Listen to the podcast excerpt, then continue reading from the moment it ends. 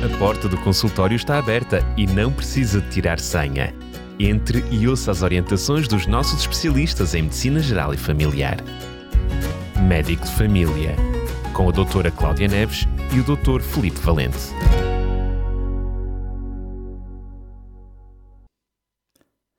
Voltamos a estar na sua companhia para lhe trazer mais um médico de família e eu continuo a estar acompanhado mais uma vez do doutora Cláudia Neves. Cláudia, mais uma vez, bem-vinda. Obrigada, mais uma vez. Estamos aqui no Médico de Família e desta vez para falar de um tema comum, por assim dizer, não é? Eu acho que às vezes tem, tem moda também, é um tema com moda, ou seja, normalmente vemos-lo mais, mais, mais mediático do que agora andamos anda pouco esquecido. Estamos a falar do Sim. colesterol, não é? É. Começava por aí. Porquê é que tu escolheste trazer este tema agora? Um, apesar de ser menos falado, a principal causa de morte e de doenças em Portugal continuam a ser as doenças cardiovasculares. Já falámos aqui a propósito disso, não é? Exatamente. Um, e que a taxa de mortalidade por estas doenças do aparelho circulatório foi em 2019, é o último dado que nós temos, de 28,4% das causas de morte, seguida depois dos óbitos causados por tumores malignos de 25%. A principal uh, causa de morte são estas doenças que também podem ser chamadas cardiocerebrovasculares, porque atingem essencialmente o coração e o cérebro em termos de AVCs, acidentes vasculares cerebrais, mais conhecidos por tromboses. Os médicos de família têm um papel fundamental na prevenção destas doenças, que mais matam e que mais atingem os portugueses. E uma das formas de prevenir é realmente informar. E, insistente e corretamente uh, todo, toda a população dos fatores de risco destas doenças. Por isso é que eu escolhi trazer este tema aqui à, à rádio. Um dos fatores de risco é a hipercolesterolemia, que é o colesterol elevado na corrente sanguínea, diz hipercolesterolemia, e é um dos fatores de risco destas doenças cardiovasculares. Fala-nos um pouquinho sobre isso. Todos nós conhecemos né, a noção do colesterol.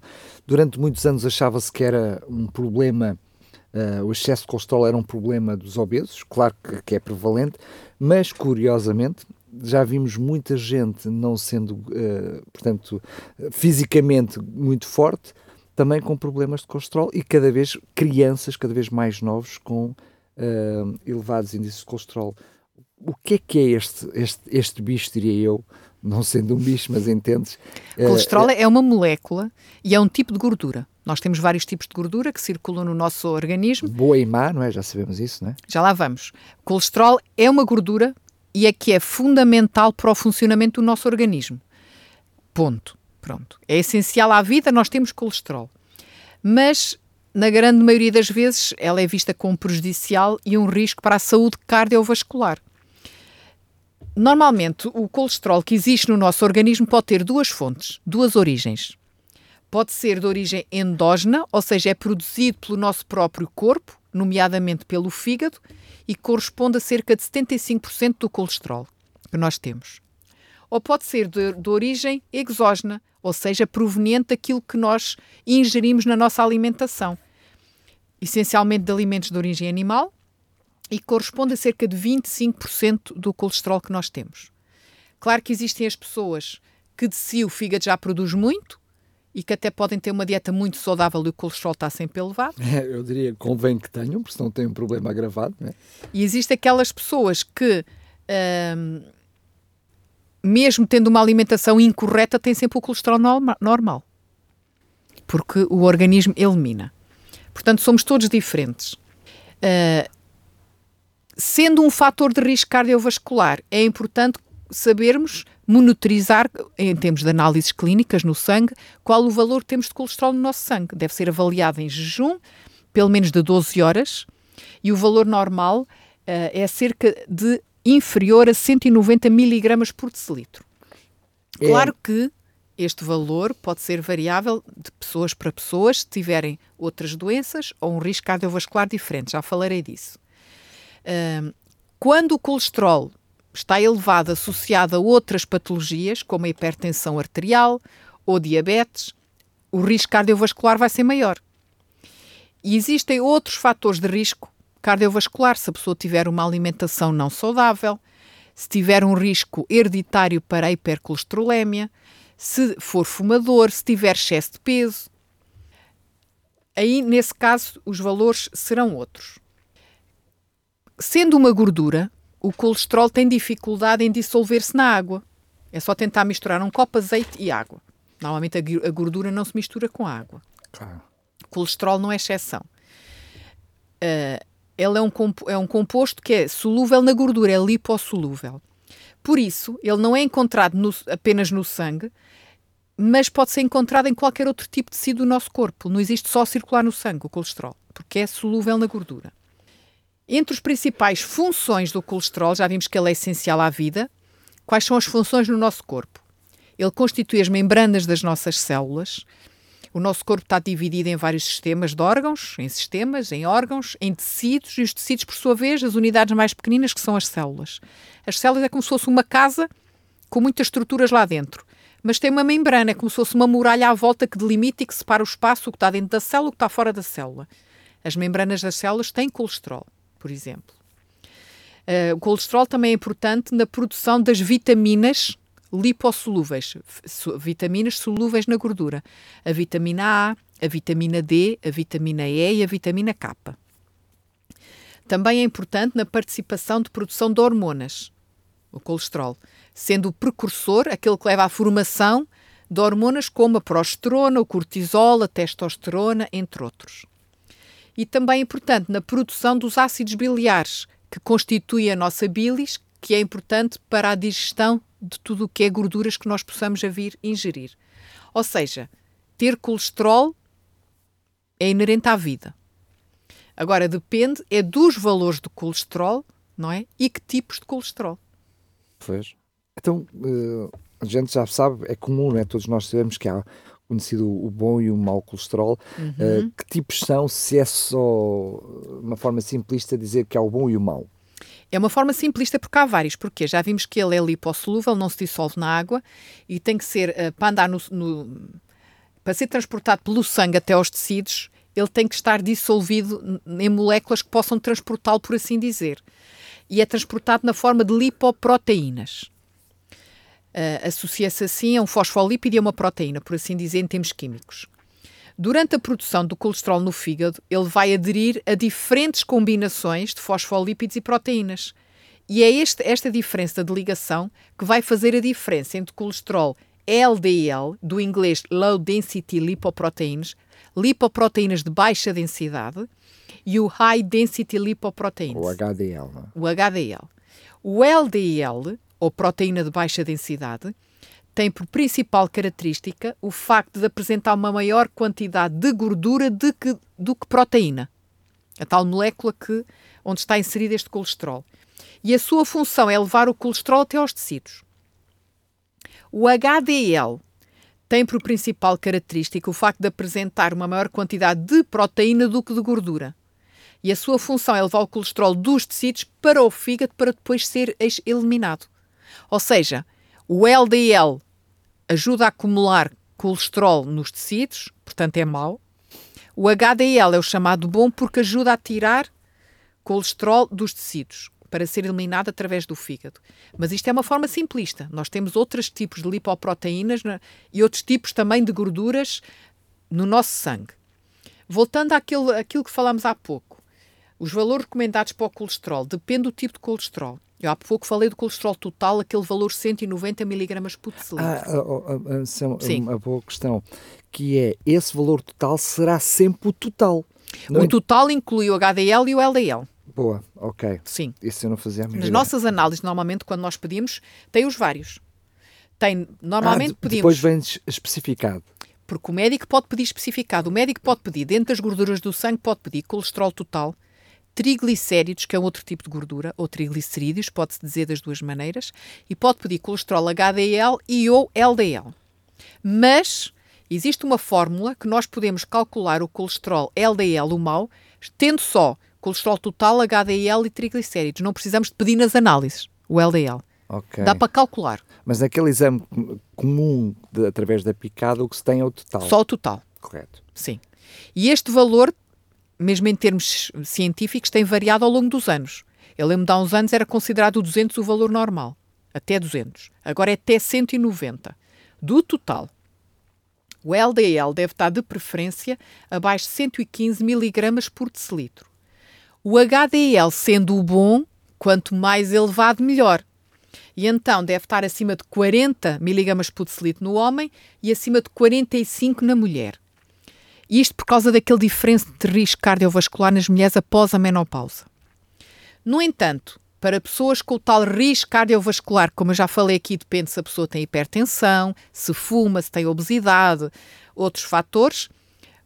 Pessoas com, fator de, com risco cardiovascular alto ou muito alto, alguém, por exemplo, muito alto, aqueles que já tiveram um infarto agudo do miocárdio, que já tiveram um AVC, que tenham diabetes ou que tenham insuficiência renal, os valores recomendados são mais baixos. Naqueles que têm um risco cardiovascular alto, têm que ter um colesterol LDL abaixo de 100. E naqueles que já tiveram estes eventos cardiovasculares, têm que ter um colesterol LDL abaixo de 70 e um total abaixo de 175. Vemos aqui que é muito exigente mesmo. Para evitar a tal a, aterosclerose. Porquê? O colesterol LDL, o chamado mau, o seu aumento no sangue está associado ao aumento do risco de desenvolvimento das doenças cardiovasculares. Por isso é que queremos ele quanto mais baixo, melhor.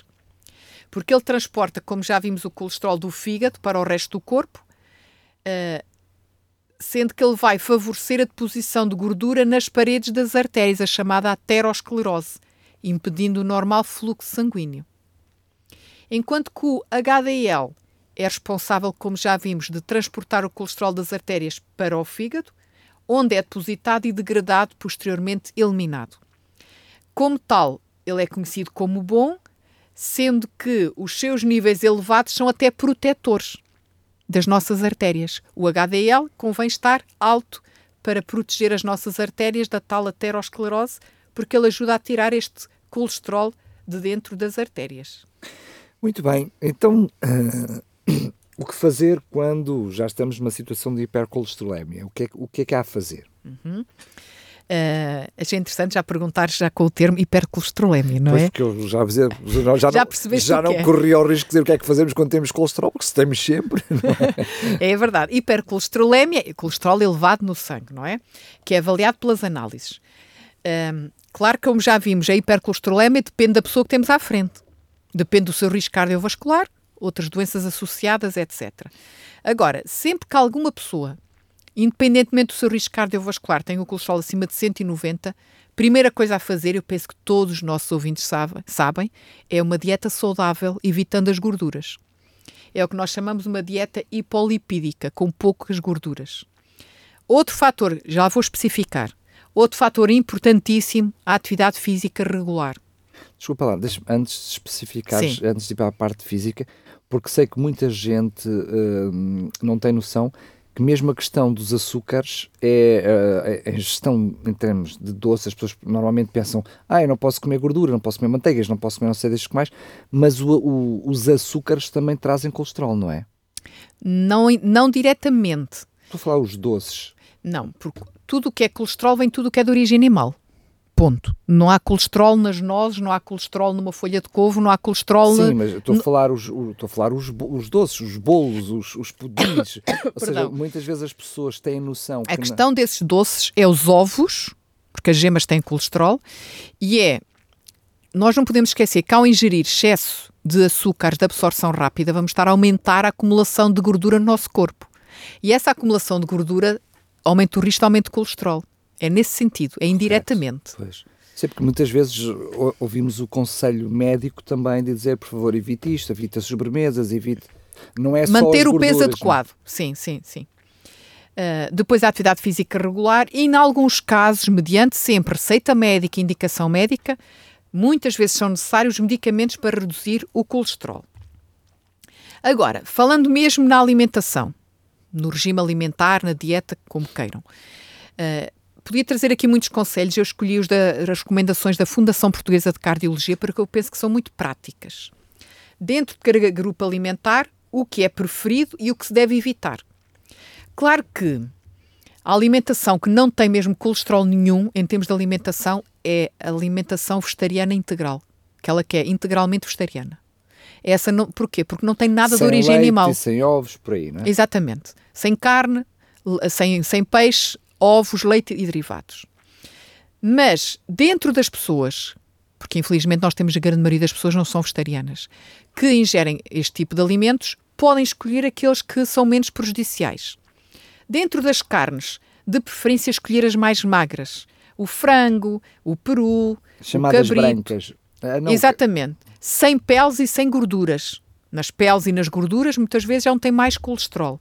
E não ultrapassar as 100 gramas por dia da Organização Mundial de Saúde, distribuídas pelas refeições principais, almoço e jantar, que Eu não tenho- deveriam ser as principais, eu tenho mas pronto. quase a certeza que sempre que falas em 100 gramas por dia, temos do outro lado dos microfones alguém a perguntar: ela disse 100 gramas? Eu percebi, não, ela disse mesmo 100 gramas é o equivalente, pronto, uma forma mais prática à palma da mão sem os dedos. por dia. Por dia. Não é, repare bem, não é por, por refeição. Sim. Uh, Deve-se evitar uh, a chamada carne vermelha, a carne de vaca, o porco, as asas e o pescoço das aves e todos os produtos de charcutaria, as miudezas, as, as vísceras, os produtos industriais pré-cozinhados. Atenção, rissóis, pastéis, folhados, croquetes, almôndegas e hambúrgueres. Devem ser evitados, porque além da gordura que vem da parte da carne, tem a gordura acrescentada. óleos, Claro. Mais da, da- da parte da, da gordura de origem animal, as banhas, por aí fora.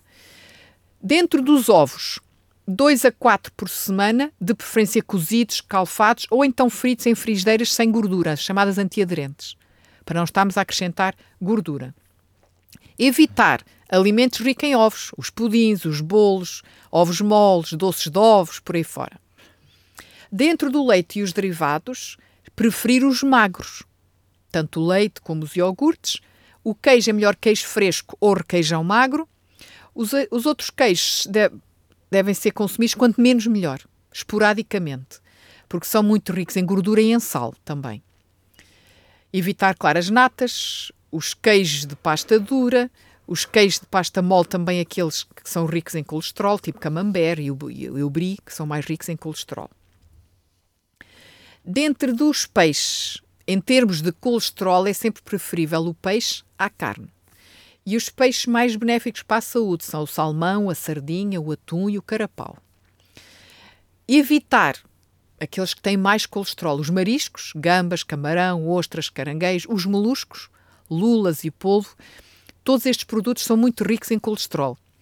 E, claro, evitar também conservas em óleo e pré-cozinhados fritos, os panados, rissóis e pastéis, mais uma vez. Dentro das gorduras que nós utilizamos na nossa alimentação para temperar ou para cozinhar, preferir as gorduras líquidas, de preferência o azeite, em cru e também nos cozinhados, mas colocado de preferência no final. Dos óleos, prefiro de milho, de girassol, de amendoim ou de soja. Evi- ah, das gorduras sólidas, devem ser evitadas As manteigas, é isso? As manteigas e, e se tiver que ingerir, de preferência margarinas vegetais 100% vegetais. Evitar as manteigas, os óleos de colza, de coco, de palma, ah, os cremes para barrar o pão, a banha de porco, maionese e outros molhos similares. Ah, Deixa-me juntar duas coisas para que tu disseste para fazer uma pergunta em jeito de conclusão para tu me retificar se estiver errado. Então, se for, mesmo que seja manteiga, se for de eh, origem vegetal, visto que o vegetal não tem colesterol, não, não, não, não tem colesterol? Não, é- não tem a ver só com o colesterol. Para já, a manteiga é de origem animal, é feita a partir das natas. Estou a falar as, as Margarinas. margarinas. Ah, As- o- As margarinas têm a ver não é só com o colesterol, tem a ver com as, com as gorduras não, não saudáveis, que são normalmente as gorduras trans. A própria forma como é feita as margarinas, as gorduras são hidrogenadas, são transformadas em gorduras muito prejudiciais à nossa saúde, que ajudam a entupir as artérias. Mesmo assim há que evitar, mesmo sendo tal de, de- de milho. ou- Evitar. Exatamente. Sim, as margarinas, sim. Uh, dentro das leguminosas e produtos hortícolas, aqui não há nada a evitar, porque, como já vimos, nada disto tem colesterol. Feijão, grão, favas, ervilhas, lentilhas, soja e derivados como o tofu devem ser consumidos semanalmente, pelo menos duas vezes por semana, e continuo a reforçar que isto é recomendações da Fundação Portuguesa de Cardiologia, ou como substitutos até da carne. As, as leguminosas são um ótimo substituto da carne todos são permitidos e tanto nos legumes, nos tubérculos como nos vegetais, os mais coloridos são os mais ricos em vitaminas e minerais, portanto, há que variar nas cores dos nossos vegetais. Dos cereais, de preferir os sempre integrais. Quando eu falo de cereais, falo de arroz, falo da aveia, falo de, do trigo, centeio, hum, massas, pão, arroz, de preferência sempre integral. Evitar os pães de forma de longo prazo de consumo, porque tem gordura acrescentada, que não é saudável, e mais açúcar, os pães de leite, os croissants, as pizzas, as bolachas ricas em gordura e açúcar. E se têm dúvidas, vejam os rótulos dessas bolachas e desses, desses tipos de alimentos. Depois, as frutas devem ser consumidas, duas, três peças de fruta no mínimo por dia. Uh, o que evitar? De uma forma geral, as frutas não têm colesterol, atenção. Agora, se a pessoa tem excesso de peso, vamos àquela questão que estavas a dizer, os doces aumentam o colesterol, não aumentam o colesterol. Se eu comer, por exemplo, imagino que é um diabético, uh, evitar, deve evitar em excesso, ou, em alguns casos, se estiver descontrolado, evitar mesmo as frutas que tenham mais quantidade de açúcar, que são as uvas, as bananas, os figos, o melão. Que engraçado. Eu achava que o abacate era uma, era um, era uma fruta que tinha alguma coisa de. de... Uh, o abacate é, uma, é, um, é um fruto com uma gordura saudável, okay. mas não se deve exagerar, não se vai comer dois abacates todos os dias. Exato. Mesmo as gorduras saudáveis devem ser consumidas moderadamente. moderadamente claro. Exatamente. Agora, falando um bocadinho do exercício físico, uh, pode ajudar a diminuir as concentrações de sangue do tal mau colesterol, o colesterol LDL, e, e é um dos fatores que pode ajudar a aumentar a HDL. Nós não temos nada clinicamente que possamos dizer vou receitar isto para aumentar o bom colesterol. Não existe mesmo em termos alimentares. Sabe-se que alguns estudos mostraram isso, que o exercício físico ajuda a aumentar o colesterol HDL.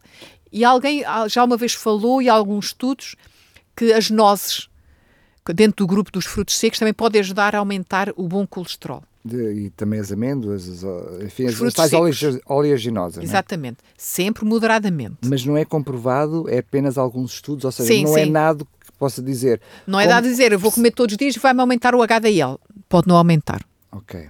Para o exercício ser benéfico, já aqui falámos também noutros programas, há que ser regular uh, e que utilize o maior número possível de músculos. Quando se diz regular, os pelo menos 30 minutos, 5 dias por semana, segundo as normas da OMS, os tais 150 minutos semanais de atividade física moderada. Uh, o tipo de exercício pode ser a marcha rápida, a corrida, a bicicleta, a natação, sempre adaptada a cada pessoa. Agora, em jeito de conclusão, eu posso aqui tentar resumir. Por exemplo, quando se falou aqui das recomendações da Fundação Portuguesa de Cardiologia em termos de alimentação, pode surgir a dúvida, afinal, o que é que eu vou comer, não é? Alguns conselhos práticos. Eu não quis dizer nada, mas senti um bocadinho. Há alguns conselhos práticos que se pode dar uh, no dia a dia. E então, por exemplo, é evitar ao máximo ter, ou, ou ter cuidado com o consumo total de gorduras, sejam elas quais forem. E com o consumo daqueles alimentos que si já são gordos ou engordurados pelo modo como os vamos preparar na nossa casa ou pelo processamento que eles sofreram industrialmente. Então, resumindo, no primeiro conselho, evitar sobretudo os folhados, charcutaria, carnes gordas, maionese, natas, chantilly, queijos gordos, os fritos e assados em gorduras. Pronto. Evitar. Eu estou a dizer isto para pessoas com colesterol elevado, mas no fundo isto aplica-se a todas Estamos as pessoas. A, eu estou a ouvir e estou a fazer disso uh, o, o conselho, eu estou a aceitar a esses conselhos a todos nós, até para o evitar. Exatamente. Não é só para o diminuir, mas para o evitar. É? Prevenção. Claro que eu diria que em casos uh, extremos, eventualmente a própria medicação seria. Uh, um passo também Mas mesmo quando nós, hum. médicos, administram... Mas eu não posso estragar tudo depois no prato, não é? Exatamente. Aconselhamos a medicação.